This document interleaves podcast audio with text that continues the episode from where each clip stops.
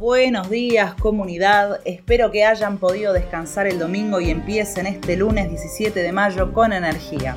Siempre te decimos que durante el día te van a llenar de noticias por derecha, pero eso ya te pasó todo el fin de semana, así que pongámonos al día. Contra el periodismo de guerra te invitamos a que arranques con el pie izquierdo. Como si fuera poco, las por lo menos 192 personas masacradas por el Estado de Israel desde el lunes pasado, este sábado bombardearon y destruyeron un edificio donde funcionaban medios internacionales, entre ellos Al Jazeera de Qatar y Associated Press de Estados Unidos. Te preguntarás si todos los medios salieron a poner el grito en el cielo por la libertad de expresión. La respuesta es no. Clarín incluso lo justificó, diciendo que el edificio también lo usaba el Hamas. Es la misma excusa que usa Israel cada vez que bombardea hospitales o colegios.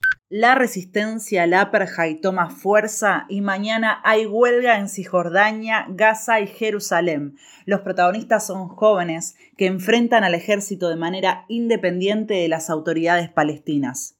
En el texto que te llega con este audio hay links a varias notas donde desarrollamos todos los detalles de este conflicto. Es muy importante que las veas y compartas en tus redes sociales y con todo el mundo. Si de un lado hay periodismo de guerra, del otro lado tenemos que responder, multiplicando nuestra voz. La bronca se expandió por todo el mundo y millones exigieron que el sionismo deje de matar al pueblo palestino. En París, Macron prohibió la manifestación, pero miles salieron a la calle a marchar enfrentando la represión. La solidaridad internacional también la mostraron los portuarios en Italia, que se negaron a cargar las armas que iban hacia Israel. Incluso artistas como Roger Waters, Dua Lipa y Rage Against the Machine sumaron su voz.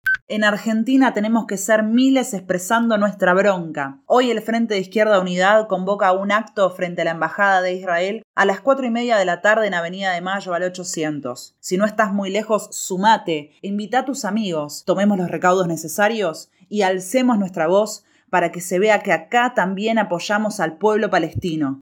Sin muchas novedades, pero con muchas discusiones sobre la deuda y los acuerdos con el Fondo Monetario Internacional y el Club de París, volvió Alberto de su gira y empieza una semana difícil. Se espera que este miércoles voten en diputados la postergación de las elecciones, mientras los números de la pandemia alertan cada vez más. La cantidad de contagios superó los 20.000 casos diarios por primera vez en un fin de semana.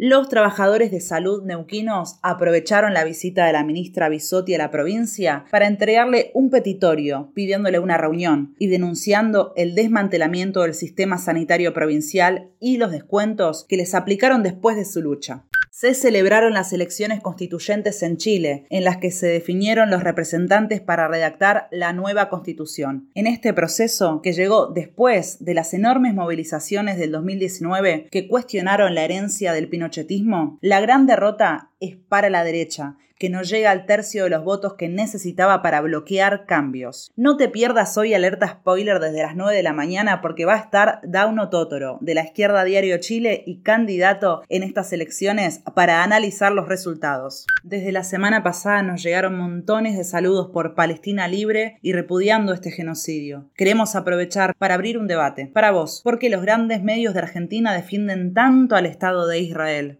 Y antes de decir adiós, no te olvides que... Y si vas a la derecha, cambias hacia la